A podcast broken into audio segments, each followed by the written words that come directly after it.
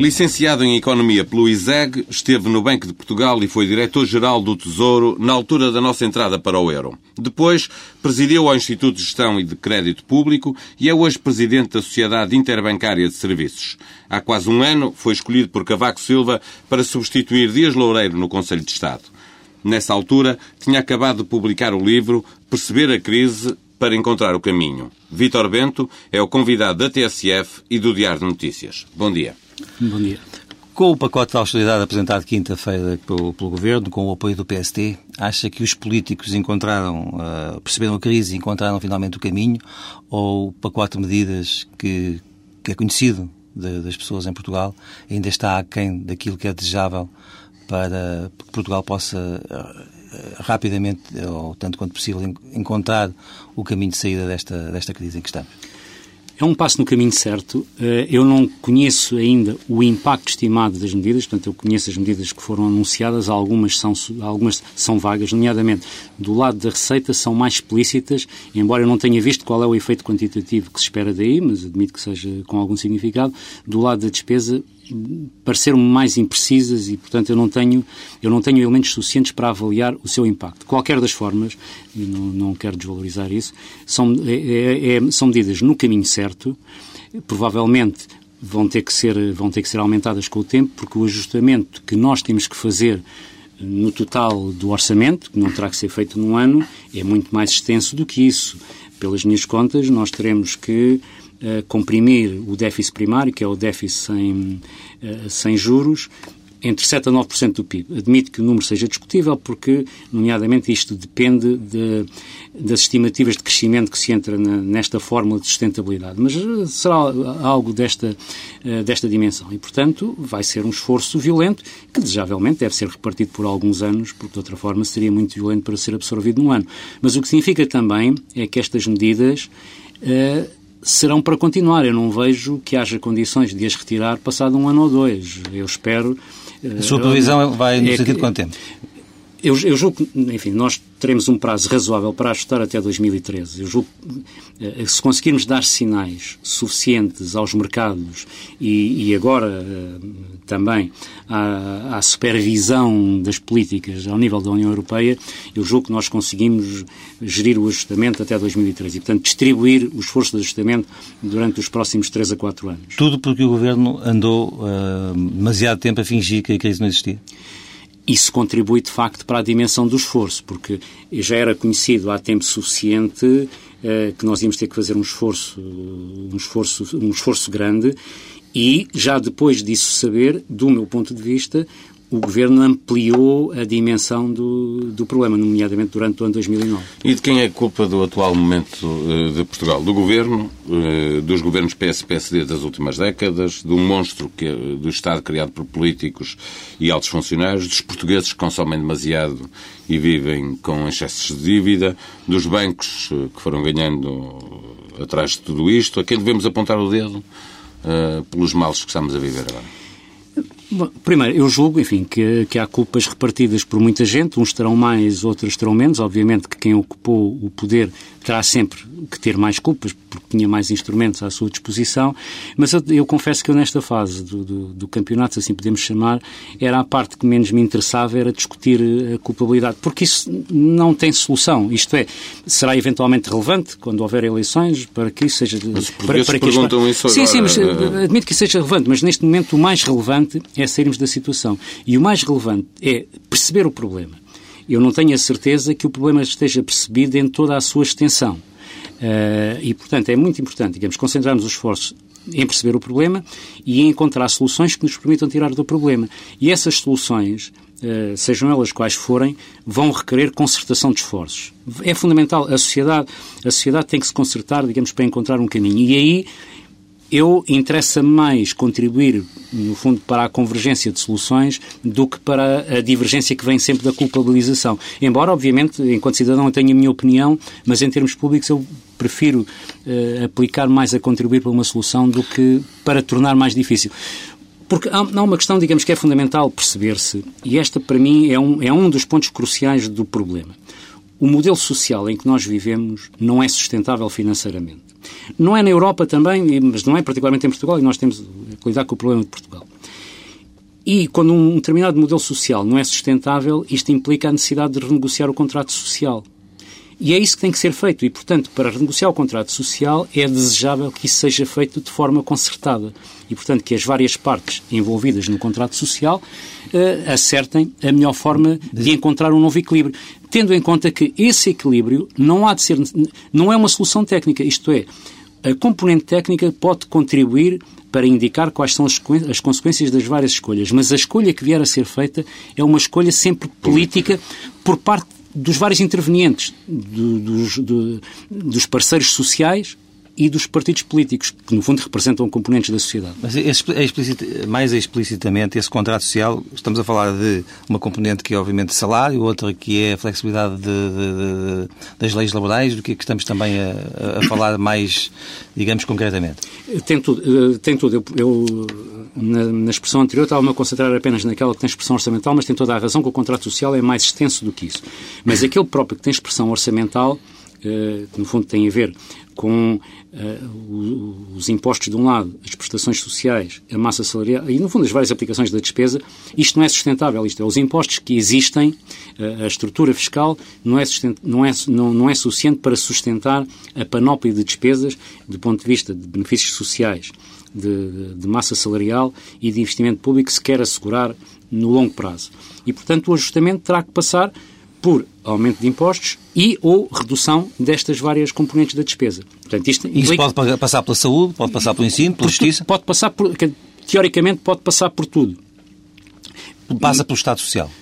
Com certeza. Há cortes anunciados nas prestações sociais. Não, com certeza passa Portugal é um país relativamente pobre quando olhado no, no seio da União Europeia, mas é também um país com grandes desigualdades.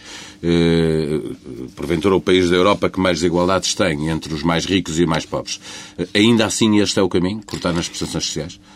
Como lhe disse, isso depende, depende da, da, da, opção. A combinação ideal é aquela resultado da, da, da, escolha política, mas temos é que ter presente quais são também as consequências das várias, das várias escolhas, porque há escolhas que podem ser mais convenientes por razões de aceitação social, mas podem ter, eh, enfim, consequências mais adversas a longo prazo.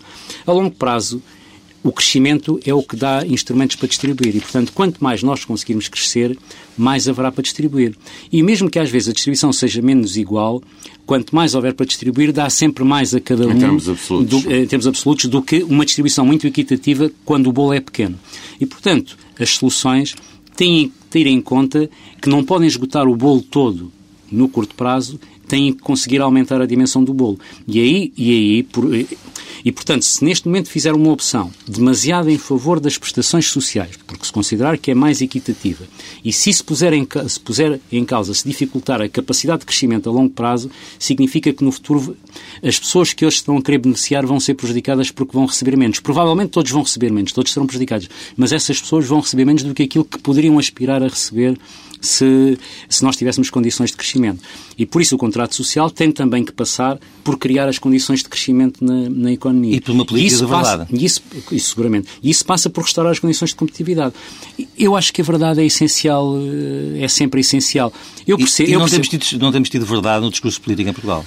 Eu julgo que o discurso político, pelo menos o discurso oficial, tem rodeado demasiado eh, a objetividade. Tem, tem projetado uma imagem demasiado idealista do país eh, face à realidade com que nós nos confrontamos.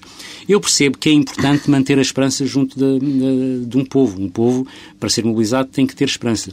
Mas se um povo de repente percebe que está, eh, enfim, que é, ele, que é forçado a olhar para longe do chão e que o chão começa a ficar cheio de obstáculos, isto é, pelo facto de estar a olhar demasiado para o céu, vai tropeçando demasiado nas pedras que lhe aparecem no caminho, se calhar começa a preocupar-se começa a preocupar-se com as pedras e começa a dar atenção uh, às pedras que lhe aparecem no caminho.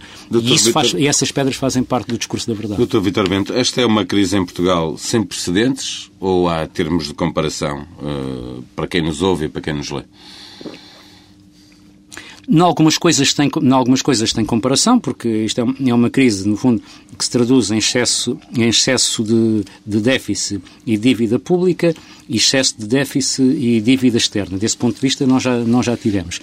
Funciona em condições diferentes. E uh, o enquadramento, sendo diferente, torna-a diferente e torna as condições da resposta muito diferentes. Primeiro, porque o contexto, o contexto internacional onde vivemos é hoje mais frágil do que nas outras crises que tivemos. As outras crises que tivemos, nós lidámos com elas num contexto internacional pujante e dinâmico e que funcionou como um estímulo à nossa própria recuperação.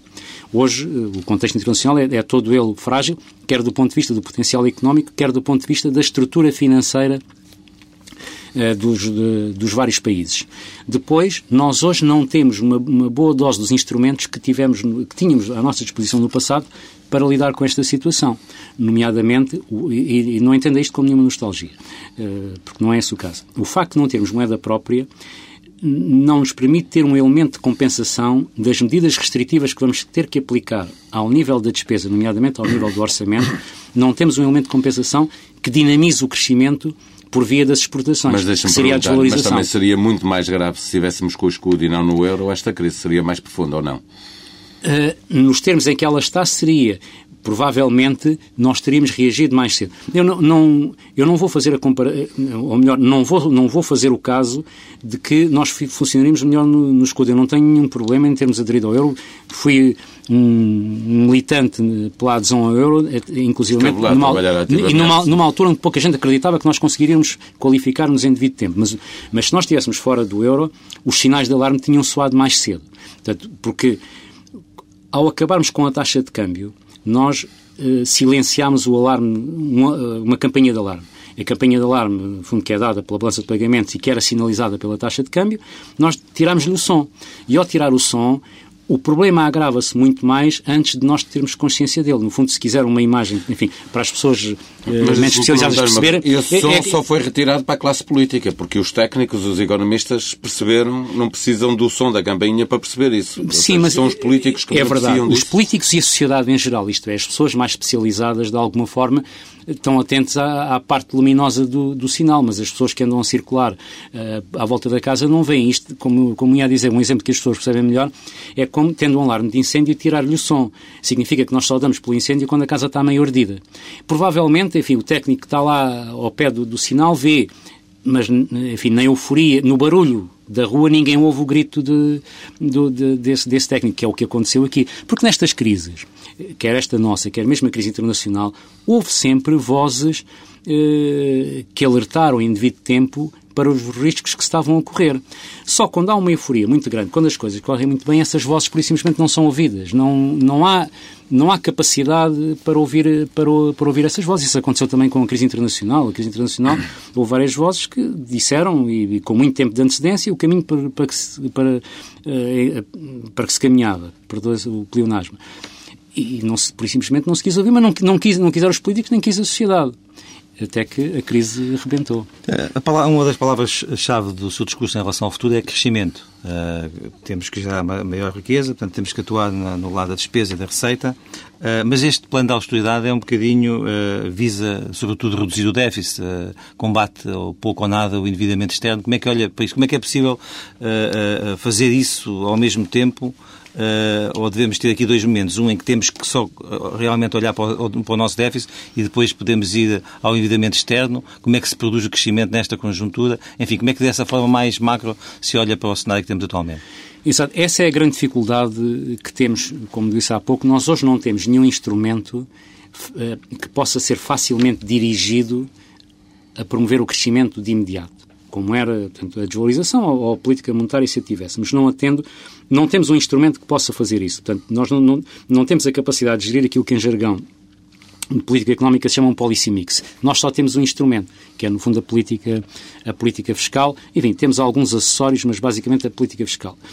E como temos uma dívida externa, uma dívida pública e uma dívida externa que estão num caminho insustentável, se nós não controlarmos esta sustenta, isto é, se nós não a tornarmos sustentável por escolha nossa e por condução nossa, isto é, eh, vamos acabar por fazer o ajustamento por força das circunstâncias. É um pouco se você tiver um carro uh, sem travões, uh, no fundo, a descer, a, descer um, a descer um caminho em que ou, ou tem capacidade, apesar de tudo, de manobrar a descida do, do, do, carro e consegue ir controlando os obstáculos até conseguir parar o carro, ou deixá-lo funcionar descontroladamente. E descontroladamente é que um dia os credores, não, não acreditando na nossa capacidade de pagar, não nos emprestam. E no dia em que nos emprestarem, o ajustamento é imediato. Porque sem déficit não há financiamento. Ou melhor, sem financiamento não há déficit. No dia em que não houver, o ajustamento é, é aquilo que nós podemos distribuir por 3 anos ou 4 anos é feito no imediato, todo num ano. E, portanto, o desafio... E isso não, isso não, não, se, faz, isso não se faz, obviamente, em paz social. Uh, não se faria. Provável. Enfim, far-se-á com alguma contenção social. A experiência mostra que os portugueses tiveram, desde que lhes sejam explicados os problemas, e nós vi, eu, eu, pelo menos já tenho, idade, já tenho idade e experiência suficiente para me lembrar da crise de 78 e da crise de 83 e 84, em que as pessoas acabam por perceber o problema e com mais ou menos sacrifícios, com mais ou menos... Uh, Neste momento estão a perceber? Eu julgo que muita gente ainda não percebe, porque, porque o discurso oficial foi durante muito tempo o discurso de convencer as pessoas que nós não tínhamos problemas nenhum. Enfim, que havia umas Cassandras, uh, enfim, que, que, anunciavam dificuldades, mas que eram isso, eram umas Cassandras, mas que nós, que o, o futuro era risonho. E isso eu compreendo que isso hoje gera uma, uma perplexidade maior, porque hoje, de repente, as pessoas são confrontadas com um ajustamento que lhes aparece de forma violenta, mas não é porque o mundo tenha mudado, porque o mundo não mudou. O mundo é exatamente o mesmo.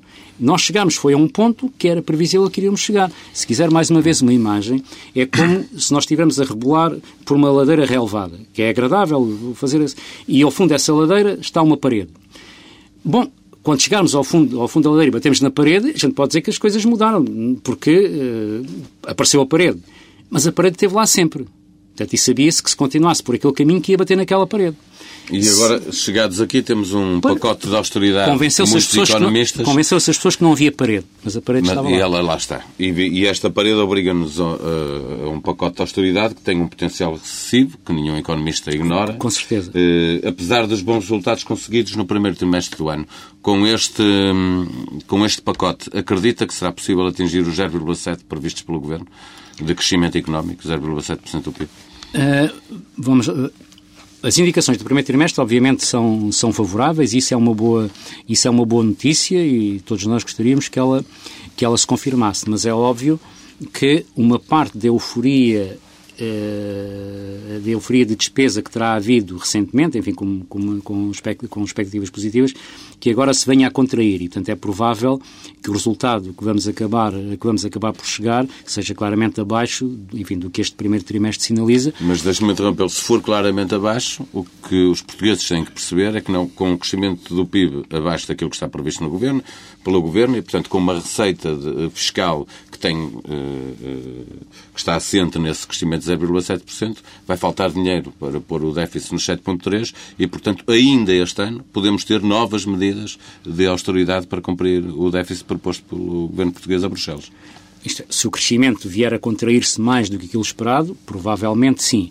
Neste momento, como digo, face uh, ao resultado do primeiro trimestre, eu admito que seja razoável esperar pelo segundo trimestre enfim, para ficar com uma ideia mais clara do que pode ser o, o, o desenlace do ano. Mas, mas o que disse é absolutamente certo, isto é, se o crescimento for abaixo daquele em que se fundaram em cujas expectativas se fundaram, se fundou este programa, é óbvio que vai ter que ser, vai ter que ser mais apertado.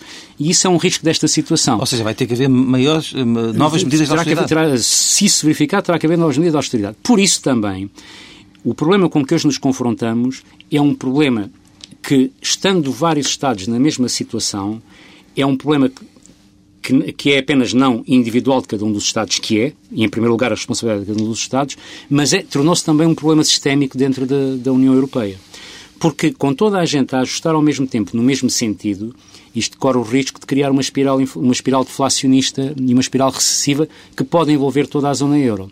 Daí que eu gostaria muito de ver a União Europeia, além de andar a discutir apenas uh, financiamentos, tivessem a discutir a política económica mais adequada para toda a zona euro.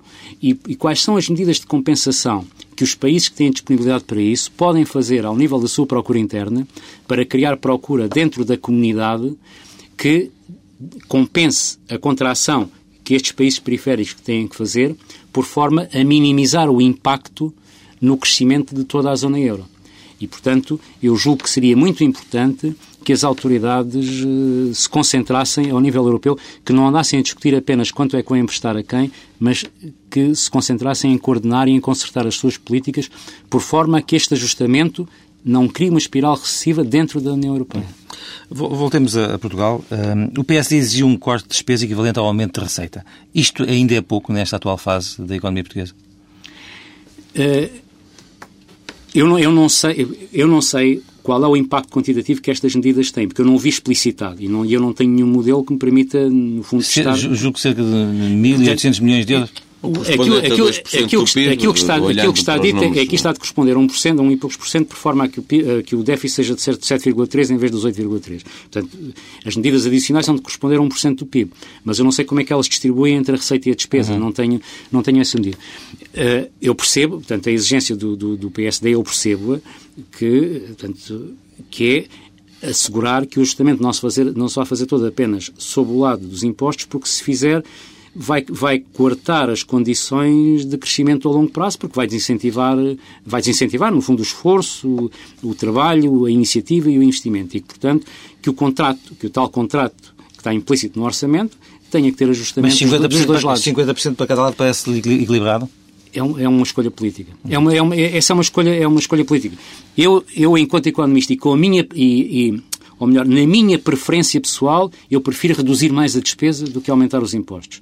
Mas essa é a minha preferência pessoal, é, é, é digamos, é a minha função de preferência uh, pessoal. A, a mas, mas, compreendo que na sociedade não há, não há soluções dessas que sejam ideais. Hum, a despesa pública portuguesa já uh, ultrapassa já por pouco, mas os 50% do PIB. Uh, é das mais altas da Europa. O que é que lhe parece execuível neste, neste, neste aspecto? Pode-se reduzir a despesa até quanto em, em relação à porcentagem do PIB?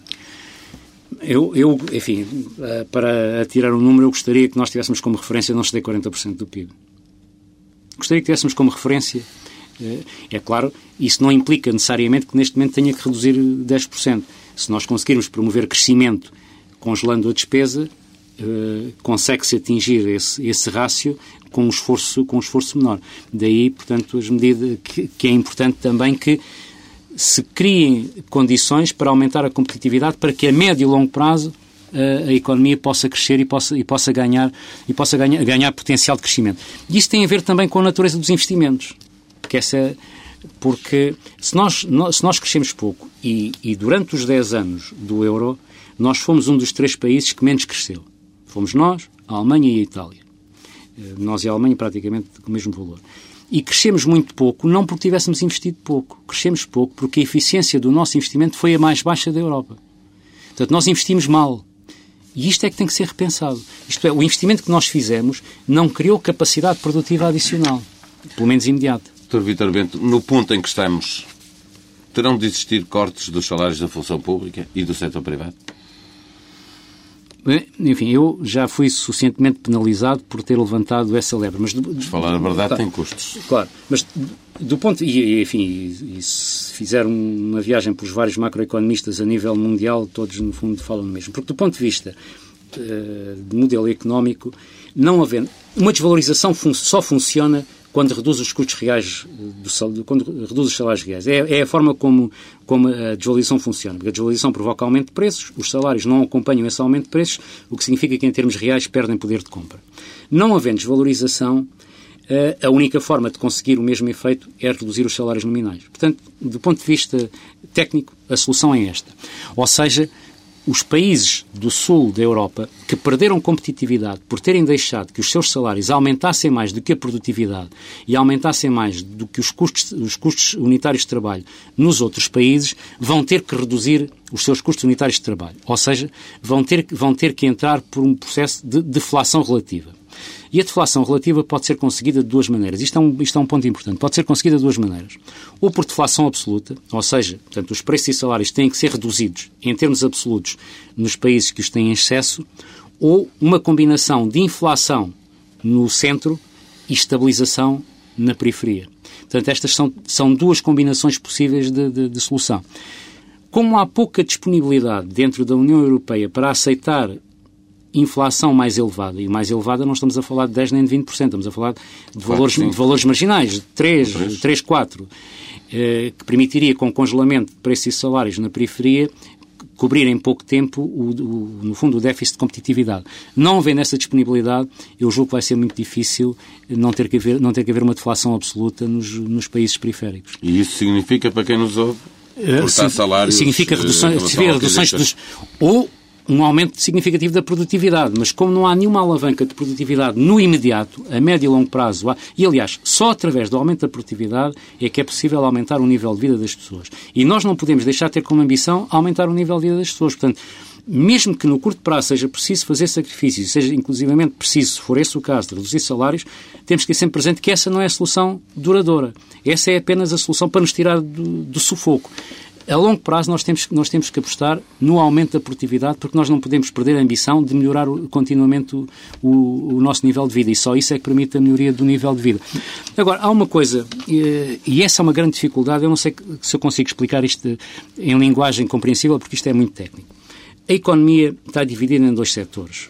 É fácil dividir em dois setores. O setor de bens transacionáveis, que é aqueles que concorrem no mercado internacional, que são as exportações e as importações, e os bens não transacionáveis, que são os bens que só são consumidos, a eletricidade, as comunicações, as construções e tudo mais. E o que nós tivemos? Nós tivemos um choque em que a descida das taxas de juro provocou um grande aumento da procura interna que se dirigiu em grande parte ao setor não transacionável. E os preços do setor não transacionável é que aumentaram muito. E esses preços, como aumentaram muito a rentabilidade do setor, arrastaram também os salários desse setor. Como o mercado de trabalho é unificado esses aumentos transmitiram-se ao setor transacionável, tirando a competitividade do setor transacionável. O setor transacionável já está a ajustar, entre outras coisas, através do desemprego. Portanto, as pessoas que estão desempregadas, que foram para o desemprego, vêm todas praticamente do setor transacionável. E essas, quando voltarem a arranjar empregos, vão, vão arranjar empregos com salários mais baixos. O problema é que não há um instrumento para forçar a redução dos preços e, e, eventualmente os fatores de custos no setor não transacionável. E, e, e, este é que é o grande problema, porque o setor não transacionável é que é o cerne, da no, é, é um, um dos fatores cruciais da nossa perda de competitividade. Porque você vê, entre outras coisas, que teve uma economia a definhar com um setor não transacionável com a maior rentabilidade de sempre. E, portanto, este desequilíbrio é que é um, é um desequilíbrio fundamental que, enquanto não for percebido, eh, vai ser difícil corrigir, vai, é difícil corrigi-lo, se não for mas tem, mas, mas, tem que ser corrigido de cima para baixo, politicamente. Claro. Não, não, vejo que haja outra forma. No discurso político está muitas vezes as palavras concertação e compromisso. Acredita que será possível, no curto prazo, fazer reformas com o, com o apoio dos principais partidos, dos empresários, dos sindicatos, como por exemplo aconteceu na Irlanda? Olha, eu tenho uma regra de vida, eh, para mim, enfim, eh, que eu costumo aplicar nas coisas que eu tenho que fazer, que é, a não ser que sejam da, da, daquelas eh, coisas de atletas de topo, dizer, nunca consigo ser um Schumacher, nunca consigo ser um Ronaldo, nada disso, mas naquilo que é, que é, que é média, que é normal, e se os outros conseguem, eu também hei de conseguir. E essa é a regra que eu aplico sempre. E, portanto, há, há desafios que me podem parecer muito difíceis e eu venço-os dessa maneira. Mas o senhor conhece os protagonistas? Não, não mas, mas para dizer, e, portanto, eu recuso-me a aceitar que nós, portugueses, não tenhamos a capacidade que os outros têm. Temos é que ter a capacidade de congregar as vontades nesse sentido. E para congregar as vontades, primeiro temos que ter um discurso verdadeiro. Portanto, as pessoas têm que perceber o problema. Porque sem perceber o problema não é possível arranjar solução. Isto é como os diagnósticos das doenças. Dizer, eh, enquanto não acertar no diagnóstico da doença, não é possível eh, fazer o tratamento. Quer dizer, se nós começamos a discutir, se nós começamos a dizer a uma pessoa que tem que fazer quimioterapia, ela não vai querer fazer quimioterapia. A não ser que ela, a não ser que ela perceba claramente que se a não fizer, tem poucos anos de vida à sua frente. E, portanto, aqui é a mesma coisa. Nas discussões do, do, orçamento, porque estávamos a falar de falar a verdade, eh, todos os partidos queriam menos impostos e mais despesa. Isso é prova de que não é preciso estar no poder. Os nossos deputados uh, têm mostrado isso, não têm sentido de Estado, não percebem o que se passa. Falta-lhes informação ou falta-lhes vontade? Ou se calhar os incentivos com que funcionam são nesse sentido. Isto é, eles provavelmente são penalizados se defenderem o contrário e ganham se fizerem isso. Portanto, têm que alterar a forma de funcionamento se calhar é que tem que ser, se calhar é que tem que ser alterada. Uh, e, portanto, evitar que eles tenham esse poder de, de intervenção, nomeadamente um orçamento, quando chega ao, ao, Parlamento, devia ter como regra que não é possível aumentar a despesa. Ou não é possível aumentar a despesa ou reduzir receitas. Vamos chegar aí por imposição não, isso, de Bruxelas. Isso é uma regra, quer dizer, é uma regra normal, essa, essa regra, porque se for assim, o próprio Governo fica limitado na sua margem de manobra. Portanto, o Governo, quando vai ao Parlamento, tem que ter a capacidade, de, enfim, de contar com, com, com, o seu, com, o seu, com o seu instrumento político. Agora, o que, é, o que é fundamental também, e se calhar ajuda a isso, porque Porque esse incentivo também está criado porque as pessoas perceberam que se fizerem isso ganham sempre. Porque sempre, arranja sempre mais dinheiro. Uh, e como é que se arranja mais dinheiro? Ou fazendo mais dívida ou desorçamentando. Porque nós vivemos muito, nós alimentámos uma ilusão durante muitos anos de que não havia restrição financeira, isto é, que os recursos eram inesgotáveis. E fomos fazendo isso, escondendo umas dívidas debaixo do tapete, fazendo, um, fazendo uma engenharia financeira. Mas há uma altura onde isto tudo tem que ser pago. E, obviamente, de repente, quando o aperto chega, o aperto obriga a revelar tudo. Porque todas essas, é, todas essas coisas que estão escondidas também não, também não se vão conseguir financiar. Por isso é fundamental ter instituições que sejam independentes do poder político da ocasião, que são as que lidam com os números. Ou seja, os números, os números uh, sobre a parte da contabilidade do déficit, as estimativas de, de, de crescimento, os cenários macroeconómicos, são elementos basicamente técnicos, não devem ser politizados. Portanto, devem ser, deve ser deixada à política o que é a política. E o que é que é a política? É fazer as escolhas, decidir. Mas, mas não são, Dr. Vitor Bento. O INE e o Banco de Portugal estão politizados. As estatísticas que nós temos sobre questões orçamentais não são credíveis? Olha, eh, na véspera das eleições, o déficit era 5%. A seguir às eleições, o déficit foi de 9,3%. Isto diz alguma coisa. Não está convencido. Mas pergunto, diz que o INE e o Banco de Portugal falharam? Não. Para além da questão política. Não, eu não, eu não, não, eu não sei. A fonte de informação. A falha pode ter sido de quem fez o reporte ou da informação que chegou a quem faz o reporte. Portanto, pode estar num dos dois lados. Agora, agora eu não, se a própria Comissão Europeia, passado pouco tempo, antes da revelação do déficit, já, já tinha uma estimativa muito maior. Portanto, e é isso que não pode acontecer. Isto é, nós não, não podíamos. Mas não é razoável ter na chegado. Altura, a... Na altura das eleições, quando ouvia falar nesses números perto dos 5, não acreditava neles? Não. Não, aliás, eu, eu lembro-me de ter dito numa entrevista para aí em julho, em julho, que a minha estimativa otimista, na altura otimista, era pelo menos 7%. E, e, e eu não tenho eu não tenho uma informação. A minha informação é mais. É, é, enfim, com alguns dados e muito intuitiva, porque eu não tenho os dados. Uh, enfim, tem o INE e o Banco de Portugal. E que tem o Estado. Um, um, dos problemas que nós temos é que quem governa, a, a assimetria de informação em Portugal é enorme entre quem ocupa o governo e quem está fora do governo. A assimetria de informação é enorme. E isso não devia, não devia ser. Quer dizer, a informação devia ser um bem público. E, portanto, devia estar acessível Isso é outra das mudanças das revoluções que tem que se fazer na máquina do Estado. Agora, obviamente, quer dizer, órgãos, órgãos onde, onde as direções mudam quando mudam, quando mudam os governos, não, se pode, não, não podem ter, pelo menos, a ambição de ser reconhecidas como independentes. Claro. o senhor gosta muito mais de, de, de, falar em termos técnicos, mas eh, tínhamos aqui também algumas perguntas de caráter político que gostávamos de colocar. Ficou surpreendido com a postura de, de Pedro Passos Coelho enquanto líder do PSD? Confesso que sim, e surpreendeu-me pela positiva. Uh, daquilo, que vi, daquilo que vi até hoje, surpreendeu-me pela positiva. O, o, o, Governo também ganhou as últimas eleições com um discurso que prometia as grandes obras que uh, já não vai fazer, os impostos, uh, o não aumento de impostos que vai ter que fazer. Eu pergunto-lhe, uh, este Governo ainda tem legitimidade política para, enfim, para estar a gerir este, esta recuperação? Bom, ou, se... ou, ou no momento ideal devíamos estar agora em eleições, por exemplo? Não, enfim, não, não, não, sei se, não sei se deveríamos estar, porque as instituições funcionam, dizer, eh, constitucionalmente estão definidos quais são os mecanismos eh, que devem levar, eh, enfim, como o sistema se ajusta. E, portanto, para haver eleições é preciso que dentro do, do, do regime haja uma moção de censura ou uma moção de confiança que falha, isso é que provocar eleições. É provocar eleições. Fora disso, do ponto de vista do formalismo, o Governo tem legitimidade porque ganhou, ganhou as eleições. Se quiser, há uma ironia, enfim, uma ironia interessante, é que o governo, ou melhor, um determinado partido ganhou as eleições com um programa e vai acabar a governar com o programa derrotado. Se quiser, isso é uma ironia, é uma ironia democrática, mas, mas as coisas são o que são. Eh, foi convidado pelo Presidente Cavaco Silva para o Conselho de Estado. Estamos a menos de um ano das, eh, das presidenciais. Está convencido que o Presidente da República se vai recandidatar? Não, não sei, porque ele ainda não revelou. Quer dizer, se olhar, se olhar para aquilo que tem sido a nossa prática constitucional, tudo indica que sim. Eu ficaria, eu ficaria surpreendido se o não fizesse. Não vejo nenhuma razão para que, para que o não faça. Portanto, eu esperaria que sim, mas não tenho a menor indicação. E o senhor gostaria que isso acontecesse? Gostaria. Estará, uh, o Dr. Vitor Bento não, não tem participação política ativa, mas estará na primeira linha de apoio ao professor Cavaco Silva se ele se recandidatar? Estarei, aliás, julgo que não é, não é segredo, eu fiz parte da Comissão Política da candidatura do, do, do professor Cavaco Silva. Foi a única intervenção política que tive até hoje que se possa chamar política, foi ter, foi ter feito parte dessa, dessa, dessa Comissão Política e, portanto, e, acho que o Presidente cumpriu as expectativas, pelo menos, que eu tinha e, portanto, Deixa-me fazer claramente uma, uma última pergunta que tem a ver com política. Chegou a ser falado para suceder a Vítor Constâncio no, no Banco de Portugal. E um jornal económico, o Jornal de Negócios, apresentava como vantagens suas para ocupar o cargo de governador a sua experiência na área financeira e monetária e como desvantagem o facto de não ser próximo do PS, nem se deixar colar uh, ao PSD. A simpatia ou a filiação política, há pouco falava disso, são determinantes para ocupar um cargo desta natureza. Acha isto normal? Eu não acho normal que seja, que seja por, por razões políticas e, enfim, sobre o caso concreto, eu acho que o Banco de Portugal está muito bem entregue. Eu conheço o Dr. Carlos Costa há muito tempo e é uma pessoa, uma pessoa séria, honesta e competente. Mas, eh, enfim, não fugindo à questão que colocou, eh, eh, a independência assertiva tem um preço elevado a pagar. Dr. Vitor Bento, bom dia. Muito obrigado por ter vindo à TSF e ao Diário Notícias. Foi um prazer.